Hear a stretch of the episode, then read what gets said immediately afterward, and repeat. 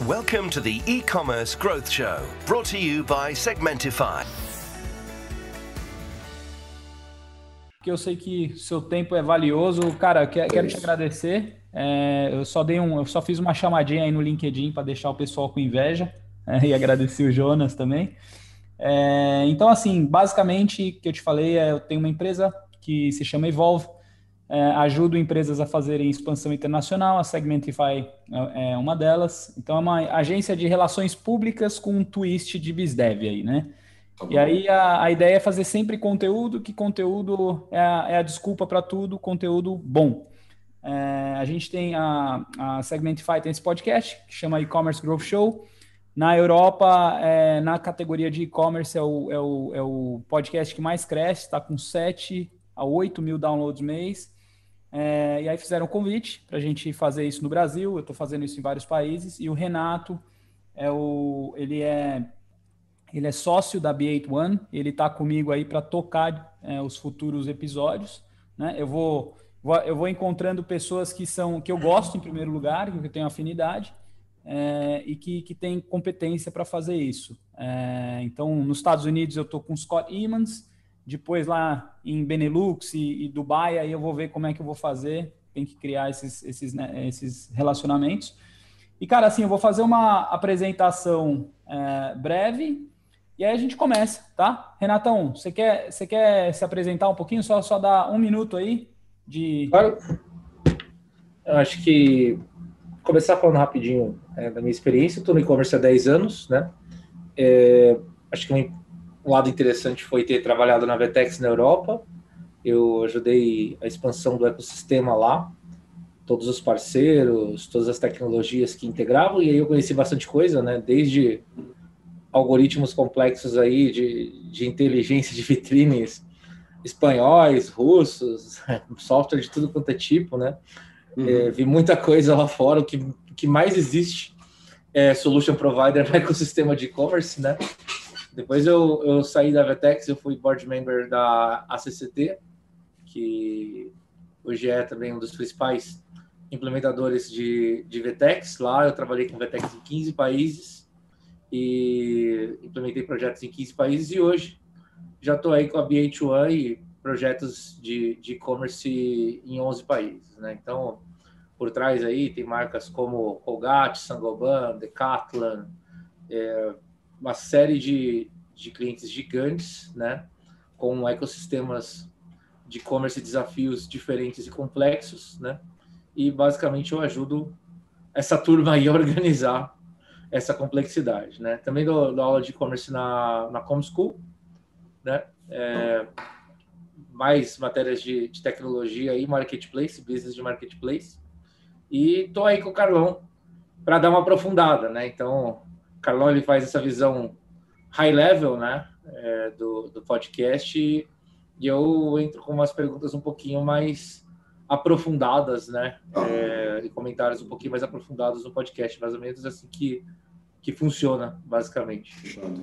Deixa eu só fazer um, um disclaimer antes é, para alguns dados que não está divulgado até pela, pelo fato da empresa ser listada, etc. e tal. Então, só para a gente é, se for entrar em algum dado, eu só posso comentar dados que já foram divulgados ou em alguma entrevista ou através do nosso da nossa central de resultados, tá bom? Não só para eu sei que vocês sabem, mas só para depois falar, putz, o Rodrigo falou de menos, não quis responder, mas só para não é. parecer que eu estou sendo não, antipático. É, não se preocupa, Rodrigo, de forma alguma, cara. A gente, a gente sabe que tem muita informação estratégica aí que que não pode compartilhar e a gente é, até não, e no caso aqui até perguntas, é, é listado no bolsa tem uma questão não só do, do, do, cunho estratégico né mas tem uma questão até de questão de governança né então a gente ah, não pode, pode fazer nenhum comentário até porque senão isso pode ser lido pelo mercado como alguma antecipação de percepção de resultado entendeu?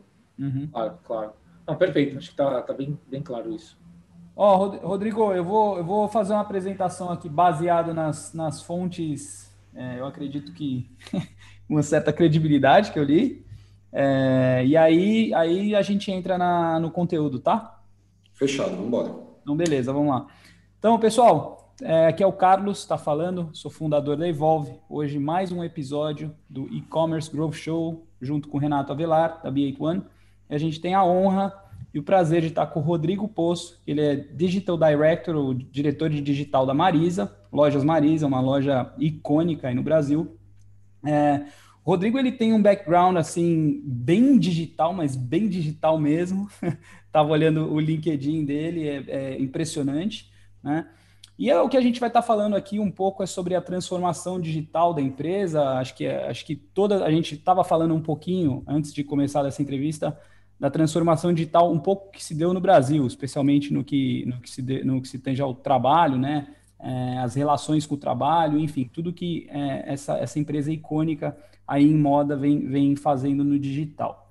É, algumas algumas informações que eu li e Rodrigo, você me corrige aí porque talvez tenham coisas novas também, mas é, um dos diretores disse que a transformação digital se deu em 2017, mas não durante a pandemia, quando, quando vocês passaram a utilizar Hybris, né?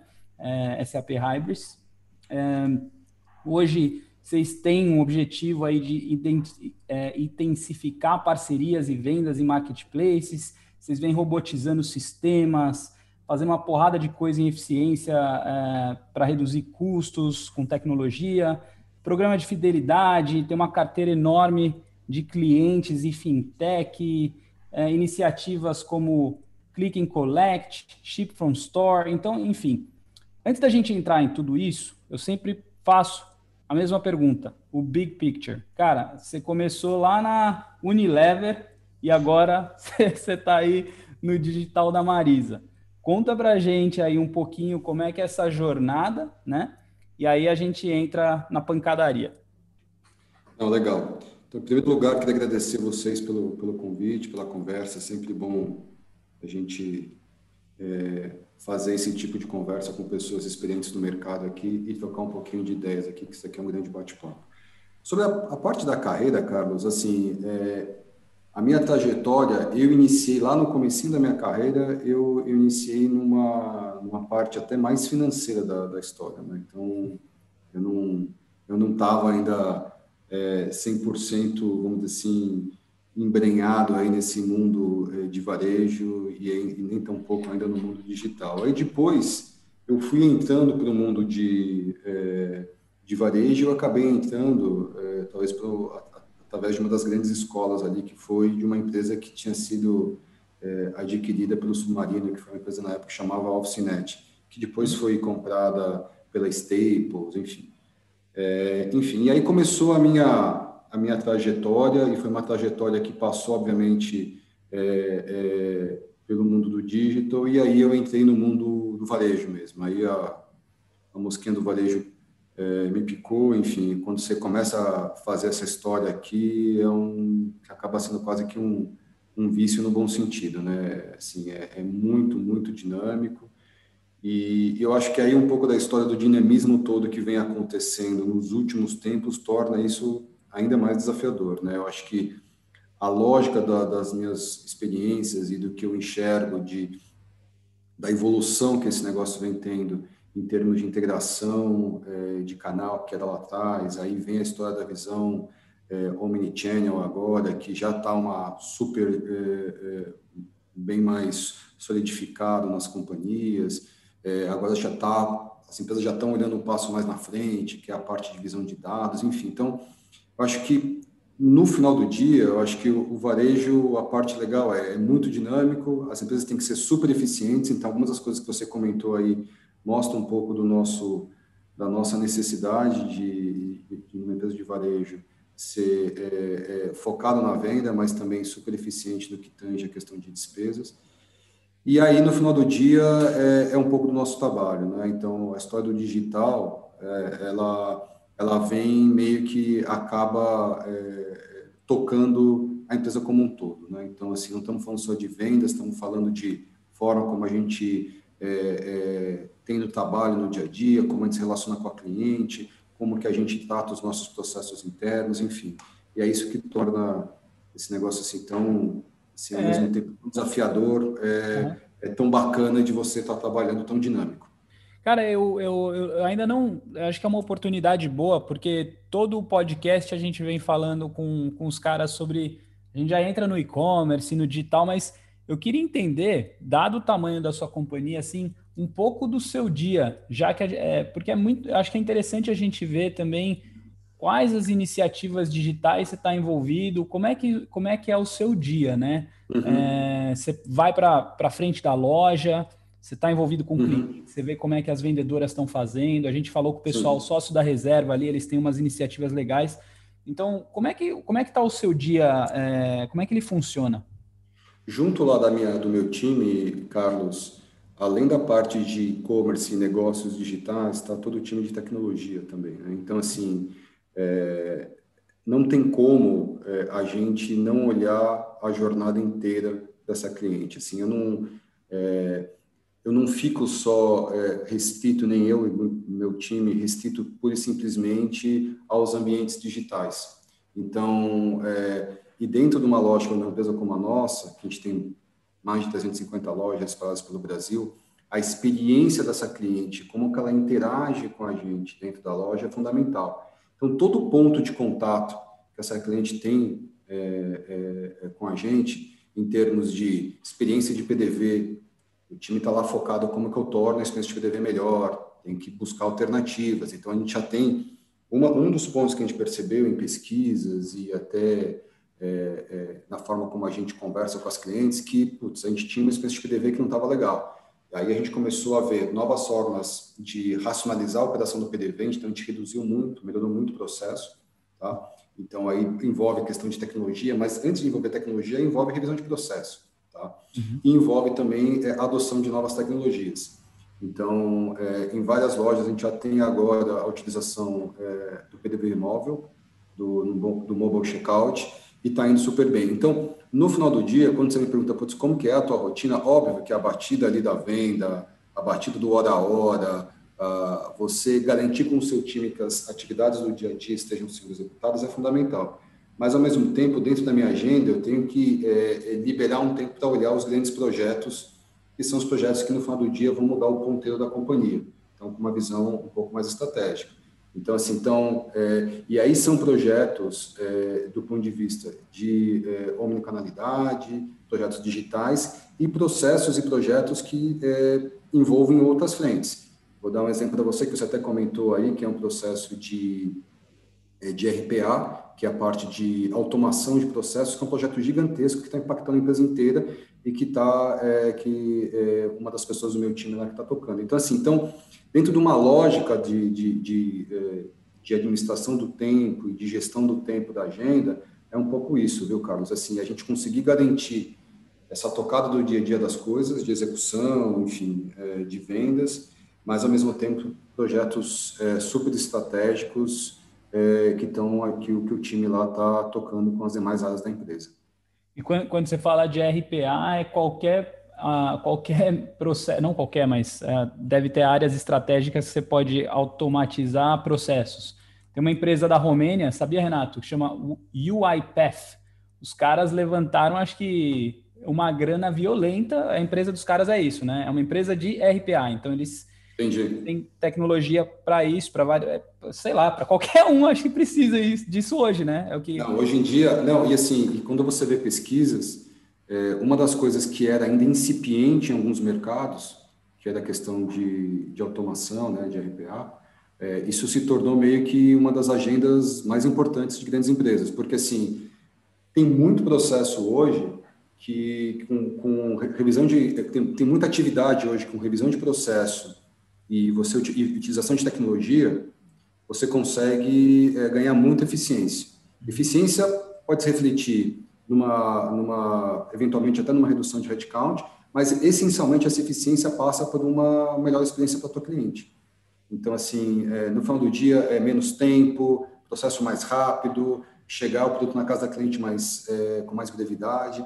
Então, isso é fundamental e, e, e, respondendo a sua pergunta, sendo bem específico, Carlos, a gente olha, a gente quando fez o planejamento inicial, a gente olhou, a gente fez um screening da, da, das principais atividades, das principais áreas da companhia e a gente listou é, é, uma quantidade de iniciativas e atividades que fariam sentido a gente iniciar o processo.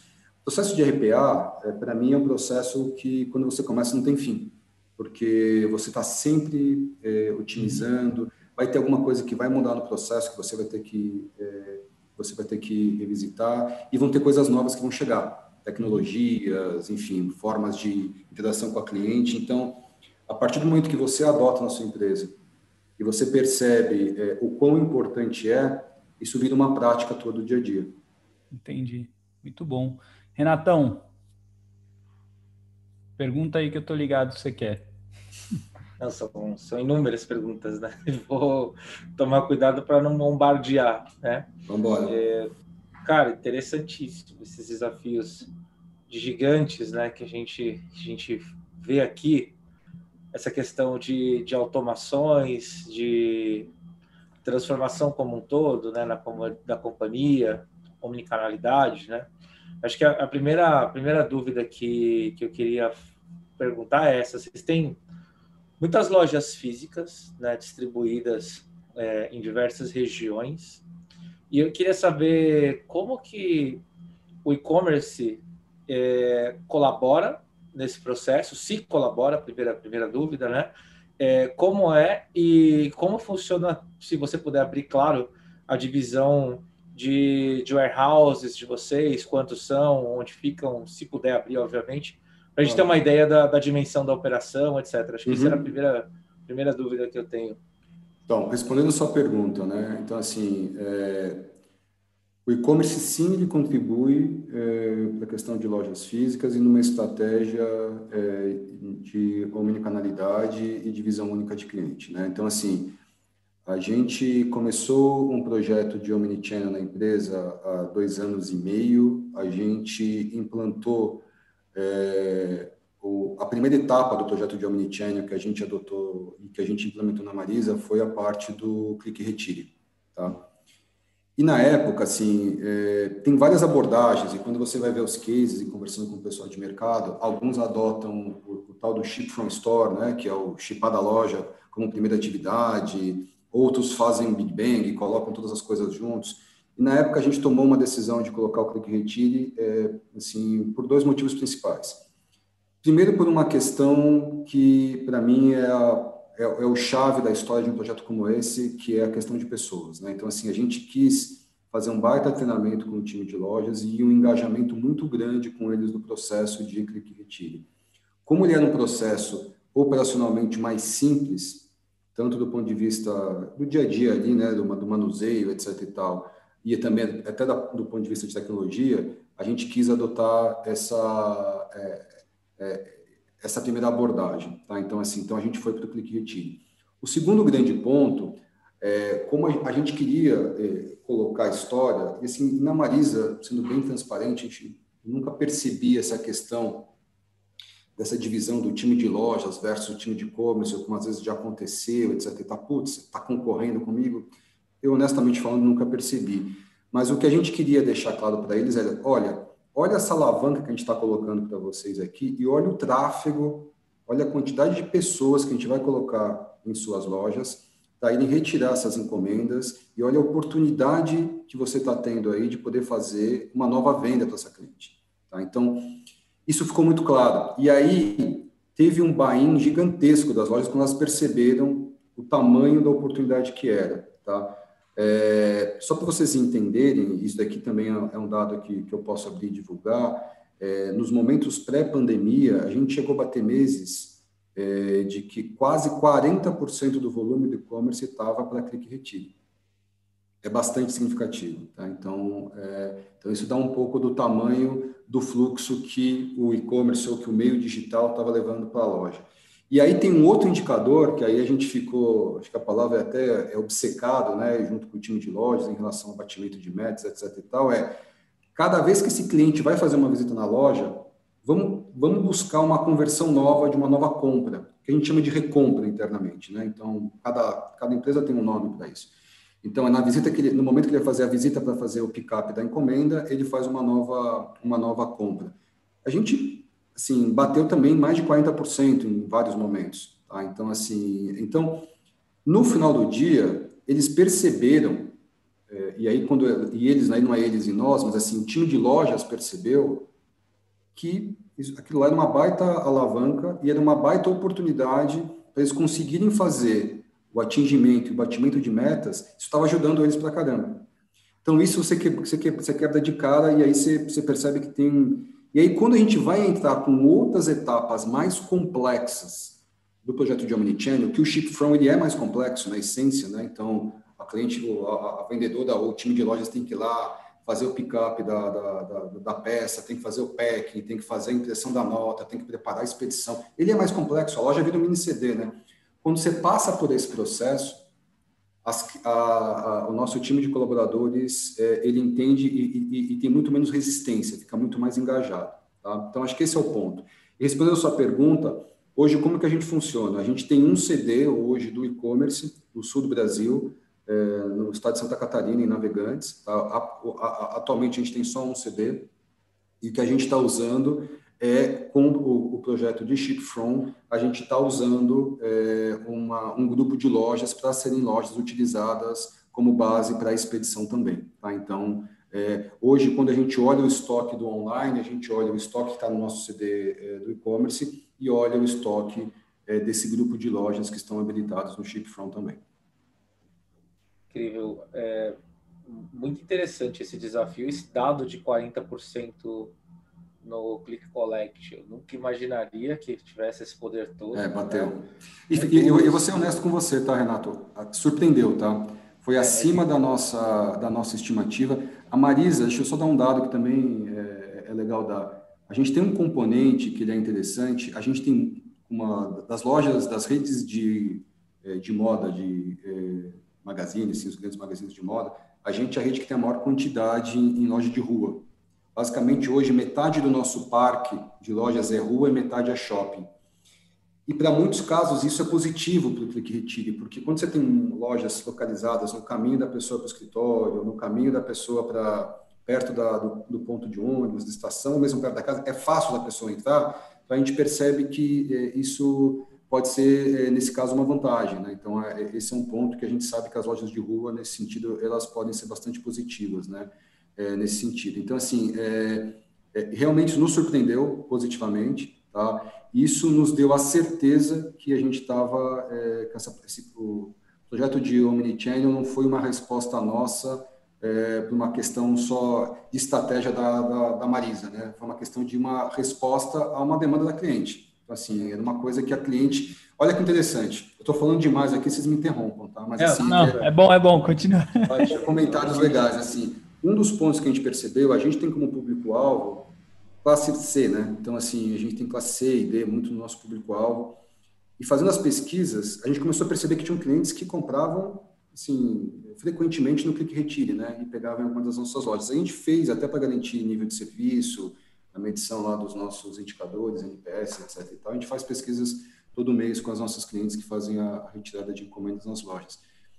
E aí a gente foi perguntar para uma delas, mas, putz, mas por que, que você é, faz o click redir, né? Então, perguntamos para elas, né, para os clientes, né? Um, um, dos motivos principais, isso é natural é, em todos os click retires, como você não cobra o, o, o frete para o pick-up, o frete gratuito é um bom motivador, tá? Mas um segundo motivador que foi até, assim, tão alto quanto o, o frete grátis para a gente, foi bastante surpreendente, foi a questão da conveniência.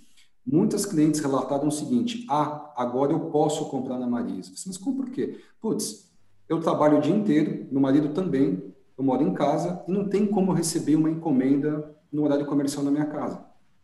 Então, assim, Olha eu só. queria comprar uma bota. Como vocês vão entregar uma bota? Deixar numa encomenda. É, é diferente de uma Amazon, que às vezes deixa na, no, na porta das pessoas nos Estados Unidos. Aqui no Brasil, essa realidade, infelizmente, é um pouco diferente, né? Então, não acontece. Então, assim, as pessoas é, é, outros exemplos, né? Putz, eu moro num prédio que não tem porteiro. Então, assim, então a gente está acostumado com uma realidade, às vezes, de algumas situações, de realidades que, putz, tem gente na casa o dia todo, ou que tem, mora em, em prédios que tem porteiros e por aí vai. Mas a realidade é, do Brasil é bem diferente, uhum. bastante uhum. distinta. Então, assim, então, é, então, quando a gente percebeu assim, olha, a gente abriu uma, uma, uma possibilidade de um acesso a um perfil e uma a, a, a um perfil de que já eram é, clientes da Marisa, mas não não acessavam a Marisa no canal digital, porque assim, putz, eu só olhava, mas eu não comprava. Então assim, então isso foi super interessante que para a gente assim é, é importante até para a gente poder é, ver que a, a, gente às vezes está olhando por uma ótica, mas tem uma questão muito mais ampla acontecendo aí que a gente tem que ficar atento. Esses números que você trouxe são surpreendentes, essas motivações. É, você não precisa me responder se está na estratégia da companhia fazer o que eu vou te perguntar agora, mas talvez a sua visão sobre o que você acha disso, tá? Que é um conceito que está bem comum hoje em dia de shadow store, né? Então, a gente faz aquela loja que ela não é aberta ao público, basicamente é um mini CD, né, que fica num ponto estratégico que você só faz o, o clique retira e faz o, o, o ship from store dali. Né? Perfeito. É, qual, qual é a tua visão sobre isso? Se você, você acha que pode ser estratégico, dependendo da região, por exemplo, ah, tal, tal lugar não tem praça, não faz sentido colocar uma vitrine, mas eu consigo estar estrategicamente posicionado ali, consigo uhum. ter um lead time melhor. Qual é a sua visão sobre isso? A, a Shadow ou Dark Stores, né? Aí, isso, isso. Enfim. É, eu acho assim, é, eu acho que deve ser avaliada, eu acho que deve ser avaliada e considerada, e aí, obviamente, é, depende muito aí das questões particulares de cada um dos negócios, né? Então, questão de cobertura geográfica, é, questão do espaço das lojas, às vezes, às vezes é importante você ter uma dark store, porque às vezes a sua, a sua loja é muito pequena, você não consegue ter back-office, capacidade de produção de, de quando escala muito um ship from store, você tem um bom problema, né? E a gente, durante a pandemia, a gente teve isso. Alguns back-offices nossos de loja, você percebia que, assim, eles ficam é, bastante, bastante lotados. Aí você acaba tendo questões de, é, é, de riscos operacionais, de, de erros, enfim. Então, tem uma série de coisas. Então, você tem que olhar uma questão particular do negócio, ver o tamanho das lojas, ver a questão da cobertura geográfica, e ver é, se você percebe que naquele, naquela área em que você está querendo colocar sua Dark Store, qual é o teu tamanho do mercado potencial. Porque eu acho assim, ela pode sim, em muitos casos, é, Renato, fazer sentido como é, complementariedade estratégica, assim, de uma estratégia digital. Pode sim. Incrível. ainda sobre esse tema, quando a gente entra com a, com a unicalidade, coloca muita é, loja física para funcionar. Talvez vocês tenham escalonado, começaram com algumas, depois foi ampliando, né? Dificilmente vai tudo de uma vez. Uhum. Mas é, eu queria. Essa é pergunta clássica, né? Na verdade, acontece esse problema com todo mundo. Como que vocês lidam com a ruptura? Porque às vezes o, o cliente vai lá, pega o produto na loja física que estava indo para o click collect, né? Ou Perfeito. etc. Como que vocês estão lidando com isso? É, o, como que a gente faz isso, né? Assim, sim, a ruptura, ainda mais para um, um negócio de moda, ele é ainda mais crítico, né? Porque no nosso caso aqui, a gente está vendendo é, o SKU, né? Que então, tem a variação de cor, variação de tamanho, então é, é, a questão da grade torna ainda mais sensível essa história. Então, o que, que a gente faz? A gente, é, quando a gente quer começar a utilizar o estoque de uma loja, a gente, via de regra, é, a gente faz um novo inventário para garantir a capacidade de estoque e ver se é, a gente não está com uma discrepância entre o físico e o lógico é, grande. A gente faz isso com frequência, mas a gente faz um é, adicional só para fazer o, o start dessa história. Um outro ponto que a gente utiliza, e aí através da ferramenta tecnológica que a gente usa, a gente consegue setar estoques de segurança até no nível SKU. Vou te dar um exemplo, tá? E aqui um exemplo qualquer aqui se numa categoria de é, blusas XYZ é, eu percebo que tem uma ruptura maior, por qualquer motivo que seja, tá? não vou entrar aqui nos méritos dos porquês, eu posso setar e falar o seguinte, putz, para esses itens aqui dessa categoria, eu quero setar um estoque de segurança de tantas peças, porque eu sei que, via de regra, historicamente, eu estou tendo uma ruptura grande. Isso evita, isso evita pra caramba que você venda um negócio a descoberto porque aí você acaba tendo, vamos dizer assim, uma, uma, uma margem de segurança. O que, que é o problema dessa, dessa margem de segurança? Se você coloca esse estoque de segurança em todo o teu mix da loja, hum. e, e, e, quanto maior fica, você cada vez mais está deixando o estoque bloqueado tá para vender no, no, no, seu ambiente online. Então, aí é uma assim é uma linha é uma linha tênue, ali você tem que tomar cuidado para não exagerar muito na dose mas assim, o ideal, o ideal, se eu tivesse uma, um modelo ideal, você deveria ter um estoque de segurança zero.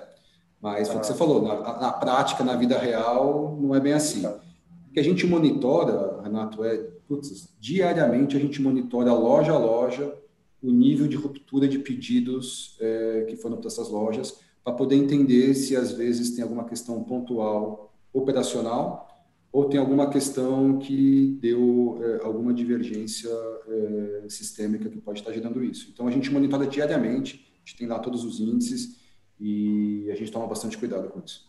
Isso, isso que você trouxe, por exemplo, tudo que você está falando, eu percebo muita precisão de dado, né? É, por exemplo, hoje qualquer empresa pode pegar uma base passada, né?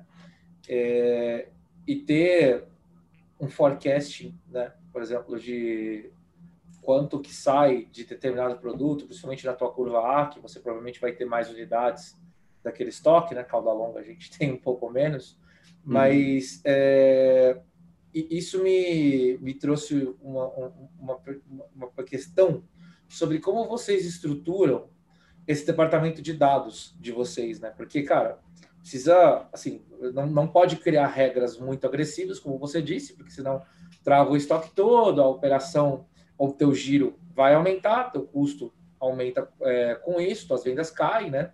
Então você precisa ter um departamento com muita acurácia de dado, né? Aí eu queria ter essa, essa, essa visão assim macro, né? Do time, mais ou menos, qual que é o tamanho desse time, como que funciona o, o data warehouse de vocês, que, que tipo de uhum. É, modelagens vocês costumam utilizar a nível de negócio. Óbvio, claro que sem abrir muita estratégia, né? Claro, só, claro. só para ter uma noção, porque dado é tudo hoje, né? Então eu queria, queria é. ter essa visão por cima disso. Pelo nível que eu posso te abrir, tá, Renato? O que, que a gente, assim, sim, e a gente está cada vez mais é, tornando é, a cultura do nosso negócio, da empresa, para data-driven. Isso daqui é fato. Isso aqui está como uma das nossas das nossas diretrizes estratégicas é, é, do nosso negócio. Assim, a gente quer parar de entrar em qualquer discussão, reunião do eu acho, eu estou sentindo, assim, putz, muito legal, mas assim, dados e fatos, basear nisso, tomada de decisão, super estruturado e, e, e vamos em frente.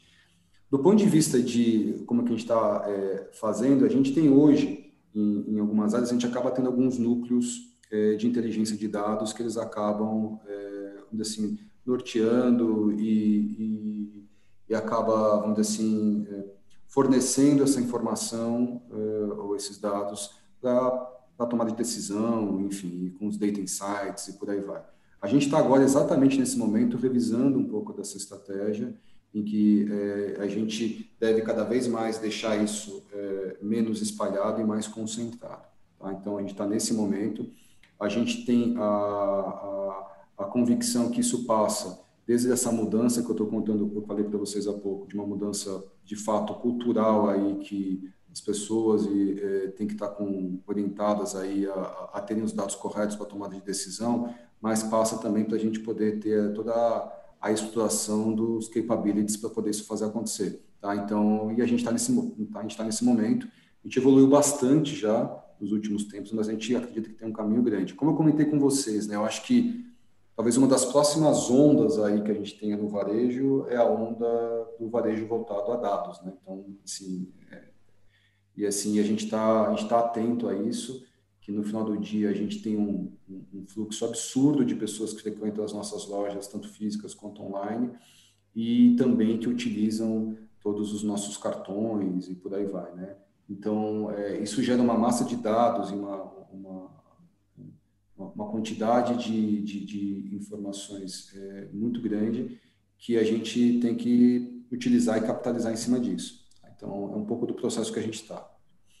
E hoje a companhia já está com um pouco de, de, mindset, porque, por exemplo, as áreas, é, até unificar, né, criar os é, dados que, que conversam, né, tem muito uhum. processo de ETL. Então, normalmente Sim. nos projetos de, de BI e Big Data que eu me envolvo, eu vejo aí que 80% da, da mão de obra bruta é ETL e ficar minerando, corrigindo é. base, é, unificando, fazendo garantindo, garantindo integridade de base, integrando base. Assim, a, gente já fez um, a gente já fez alguns movimentos, mas tem alguns ainda por fazer, tá, Renato? E assim, é, de novo, é, é, um, é, um, é um passo assim é necessário e fundamental, assim, para você garantir a curacidade, para você garantir a história da, é, da assertividade do dado, todo mundo falando o mesmo número, todo mundo com, todo mundo olhando a mesma coisa, tomando as decisões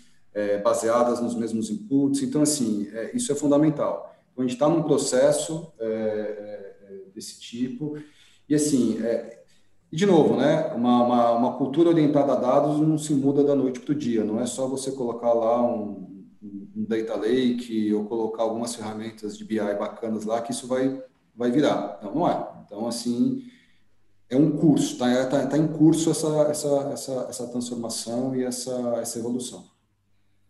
É, o Rodrigo, eu queria te perguntar essas as principais a, a, as principais iniciativas do em digital, em transformação digital. Por exemplo, estava dando uma olhada lá no que o grupo, o grupo Farm vem fazendo, que as vendedoras podem atender os clientes via telefone, WhatsApp, Instagram. Eu acho que assim, a primeira coisa que você falou que é mais interessante é, não, cara, a gente precisa ser é, data driven, né? Beleza. E a partir disso, é, entender para onde a companhia vai. Mas hoje, é, tipo, pré-pandemia e agora, o que, que vocês vêm fazendo é, e, o, e, o que, que mudou? É, e até perguntar também se o, o acho que deve, teve algum desafio é, com relação a, a, aos stakeholders, né, as, as, as, os profissionais que são de frente de loja para estavam é, um pouco céticos também, e os clientes também, eles, eles adotaram bem, tipo, essas iniciativas? Acho que eu te perguntei um monte de coisa. Não, tranquilo, eu vou tentar responder um pouco aqui, aí se eu esquecer alguma coisa, você me relembra, tá? Ah. Vamos lá. Com relação é, às iniciativas, tá? A parte da pandemia, sim, obviamente, é, e até pelo fato de a gente estar num setor que é de itens não essenciais, então a gente realmente sofreu fechamento de lojas por um período mesmo, 100% das lojas fechadas. Então, assim, então, alguns movimentos que a gente teve que adotar, assim, foram movimentos que foram respostas a uma, uma, uma questão conjuntural ali do momento. Tá? Então, assim, é, isso, isso é o primeiro ponto. Eu vou te dar um exemplo que é, ele, é, ele, ele, exemplifica bem, ele te dá bem esse tom do que eu estou falando. A gente tem hoje o nosso cartão e gente tem uma série de produtos e serviços financeiros é, em que a gente é, oferece para os nossos clientes. Né? Então, num certo momento na pandemia, o que, que a gente percebeu? Putz, é, as clientes têm muito costume, um número grande de clientes tem o costume de ir nas nossas lojas pagar as faturas. Por hábito. Assim, a gente quer ir lá na loja. Fala, Tipo Casas Bahia. O cara vai é, lá. Vai lá, vai pagar lá o, a, a, fatura do cartão, vai pagar lá o, e aí o que a gente percebeu com as lojas, as fechadas, a gente percebeu um número gigantesco de contatos dos nossos clientes via redes sociais, via saque. E agora, cliente querendo pagar a uhum. fatura do cartão e a gente não tinha naquele momento alguns canais digitais adequados para poder obter uma segunda via, etc. E tal. Bom, história longa, resumindo uma história longa, uma história curta, a gente colocou no ar em pouco mais de uma semana, a gente colocou um bot para poder as clientes via WhatsApp receberem a segunda via da fatura do cartão é, do boleto do cartão. Tá? Uhum. Tá? Então, assim, estou te dando um exemplo de uma coisa que fala assim, putz, mas isso é muito básico. Mas, assim, é que as coisas, às vezes, quando você está, e acho que isso dá um pouco do tom né, das nossas questões de utilidade, das questões das, é, das iniciativas que a gente vai adotar, né? A gente, putz, depois eu faço, ou isso aqui não é, não, não é importante agora, mas no final do dia, assim, é, faz uma baita diferença e, às vezes, pelo fato de ter um processo hoje que está rodando, mas está longe de ser o ideal, você acaba entendeu, menosprezando um pouco a importância de fazer algumas mudanças. Então, esse foi um exemplo. E assim, o que aconteceu durante a pandemia, é, Carlos? É, na prática, ele acelerou muito as nossas iniciativas. Acelerou, botou turbo lá, a gente teve que um monte de coisa que a gente ia colocar no espaço é, um pouco mais longo, um pouco mais demorado, a gente teve que adotar muito mais rapidamente, tá? E, e assim, é, reforçou aí do ponto de vista de stakeholders, reforçou, e aí quando eu falo stakeholders eu vou passar aí em, em todos eles, chegando ao time de lojas, mas assim, do ponto de vista de, é, do nosso time de gestão sênior e também do nosso conselho, reforçou uma coisa que a gente já estava como o norte, que meu, digital é prioridade estratégica da companhia, isso só reforçou e deixou claro é, o quão importante é isso. Do ponto de vista do time de lojas, assim, o time de lojas acabou enxergando a história do digital como uma baita ferramenta que, que vai ajudar eles. Então, assim, então, desde ferramentas que a gente colocou para poder garantir comunicação, poder garantir é, alinhamento dos pontos da companhia através de ferramentas que a gente colocou no início do ano, colocou o Workplace para a gente poder utilizar com todo o time, etc e tal, há questões mais objetivas que foi que eu comentei com vocês que durante a pandemia a gente tinha ali lojas é, com volume expressivo de faturamento operando através do modelo Chip From, que se não tivesse isso a gente teria é, lojas com, é, vamos dizer assim, é, com vendas muito menores. Então, assim, é, então, do ponto de vista, e as decisões que a gente vem tomando é, ao longo do tempo, assim, mesmo antes da pandemia, durante, é o que está norteando agora também o nosso, nossa visão e planejamento estratégico aí, é assim, é, a gente cada vez mais quer criar uma, uma visão é, de decisões e produtos digitais que a gente está criando voltados para a nossa cliente. Então, assim, a gente quer colocar a nossa cliente no centro das nossas decisões, e aí tudo que a gente está agora norteando essas decisões é com base no que as nossas clientes falam, dos nossos clientes. A gente faz muita pesquisa com elas, a gente conversa com muitos clientes, é, tanto é, pessoalmente nas lojas ou mesmo através de pesquisas é, virtuais. Então, isso ajuda muito a gente a tomar essas decisões e nortear um pouco das priorizações do que a gente tem para fazer. Super legal, super legal. Renato, alguma coisa? Eu tenho, eu continuo aqui, senão.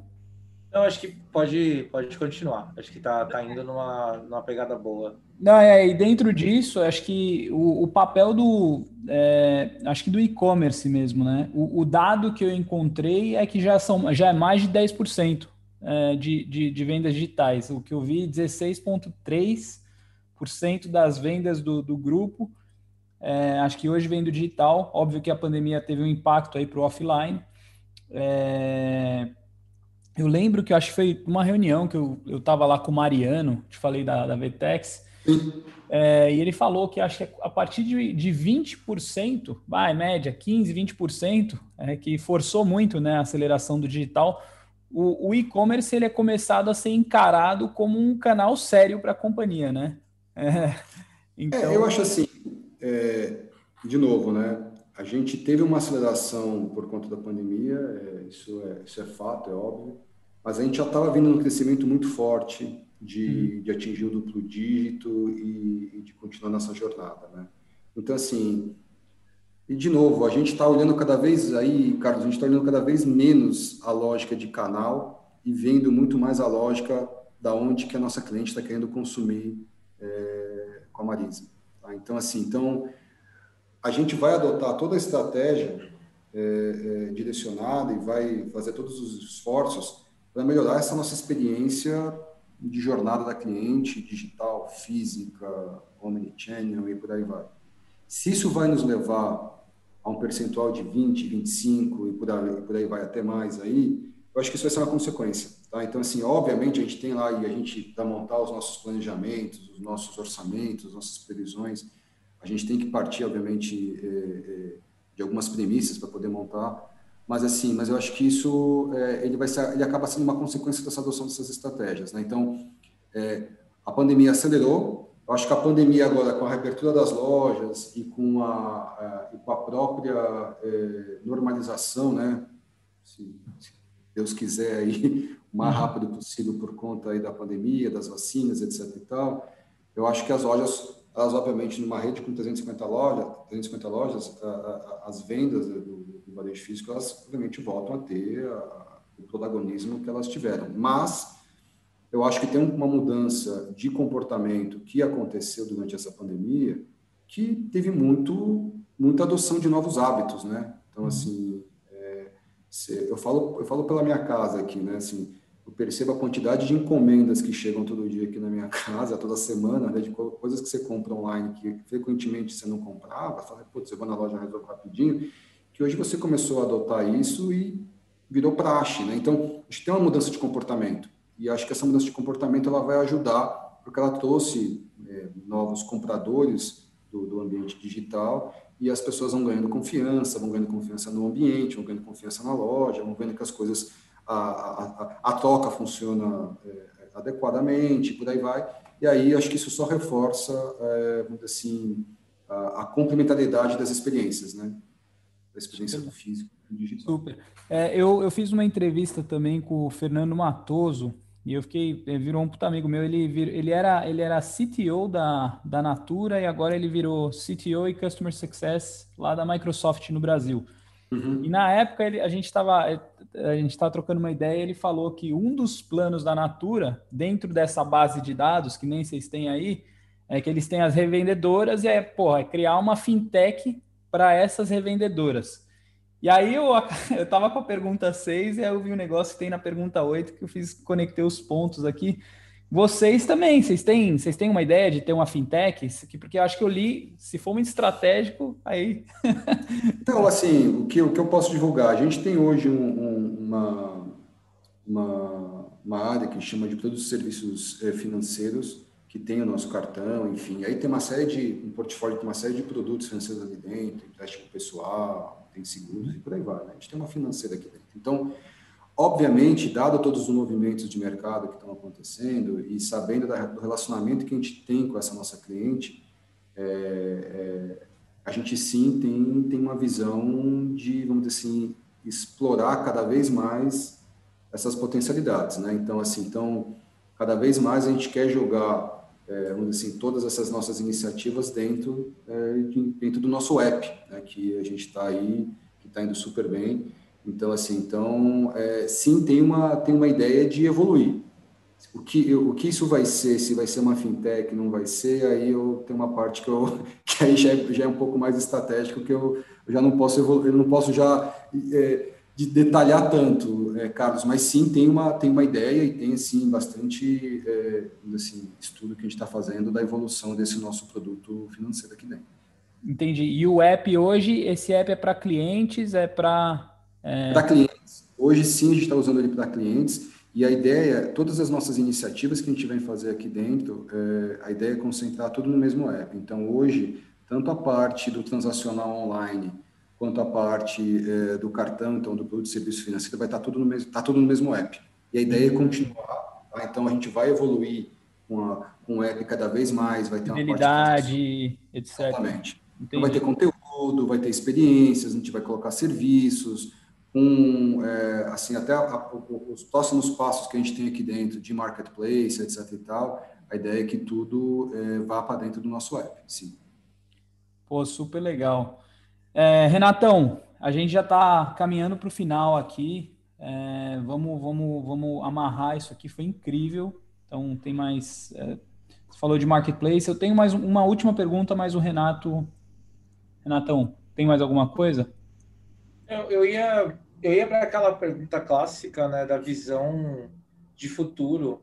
É, beleza. Do ponto de vista de tecnologia, etc. Roubou a pergunta dele, viu, Renato, pelo jeito. É, é, era essa que eu ia fazer mesmo, porque eu acho que é, que é isso. Qual é a tua visão, dado todas essas tendências, esse, esse, esse volume de dados, os benchmarks que você com certeza tem é, no mercado, tanto da concorrência aqui no Brasil quanto players internacionais, sua visão assim, o que, que você acredita que é o futuro do e-commerce do varejo, né? Qual, qual é a sua, sua, sua visão? Assim, eu acho que na prática, assim, eu para mim, e aí acho que eu já até comentei durante a nossa conversa hoje, é, para mim tem uma lógica que cada vez mais o varejo, como ele gera muita, muito dado, tem muita informação de cliente, etc e tal, então assim, o varejo, na minha visão, cada vez mais vai ser um negócio orientado é, a dados é, e um negócio em que tecnologia vai ser um enabler para todas essas iniciativas que, a, que o negócio tem que fazer. Obviamente, é, a gente sempre tem que ficar atento aí às novidades, às, às grandes tendências, etc e tal, mas tem coisas que, assim, já não são mais, assim, grandes, é, grandes pulos do gato, que a gente chama, né? Então, a omnicanalidade já é uma coisa hoje que, é, assim, é meio que quase que mandatório para grande parte das redes de varejo mundial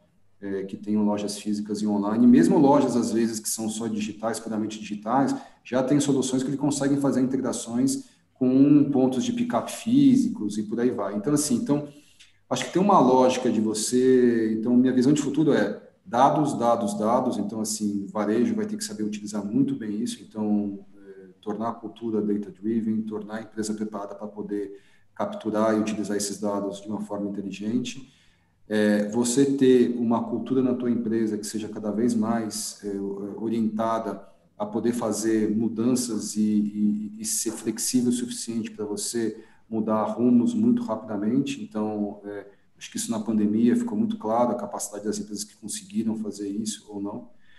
É, e eu acho que tem uma lógica é, de que as empresas, acho que cada vez mais é, do varejo olham, e, e acho que essa é uma tendência, menos mais a visão de ficar olhando o canal A, B ou C, e muito mais sobre a lógica da ótica da cliente e da jornada dela dentro, com, dentro do, nosso, do nosso ecossistema, né, dentro do nosso negócio. E aí garantir que a gente ofereça em todos os pontos de contato com essa cliente é, a melhor experiência possível. E aí ela, é, quem toma a decisão é a cliente, né? não, não, é, não é a gente. A gente não tem que ter essa pretensão da gente tomar a decisão. Então a gente tem que dar é, a melhor experiência e ela comprar da gente é, quando, onde, como ela quiser, né? Então acho que isso isso é uma obrigação. E assim, e aí todas as questões de experiência, de jornada, etc e tal, elas assim, elas acabam sendo fundamentais para complementar um pouco essa lógica de da, da, da, velha e boa máxima do varejo, né, de atender bem a cliente, né? Então acho que isso, no final das contas, a gente tem que usar a tecnologia para um fim é, que é esse, né? A tecnologia não pode ser colocada à frente das outras coisas. A tecnologia tem que estar suportando essas coisas. Matou a pau. Muito bom.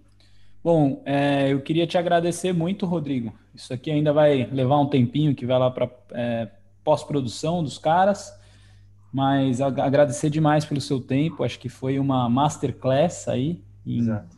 digital. Então, muito obrigado. Um prazer te conhecer. Obrigado a vocês pela conversa. E, e, assim, agradeço o convite. É, o seu convite, é um prazer conhecê-lo agora virtualmente. É, um dia espero conhecê-lo pessoalmente. Vamos. E, assim, estou à disposição. Acho que é sempre bom a gente é, trocar experiências, bater papo, enfim. É, acho que Pô, isso também legal.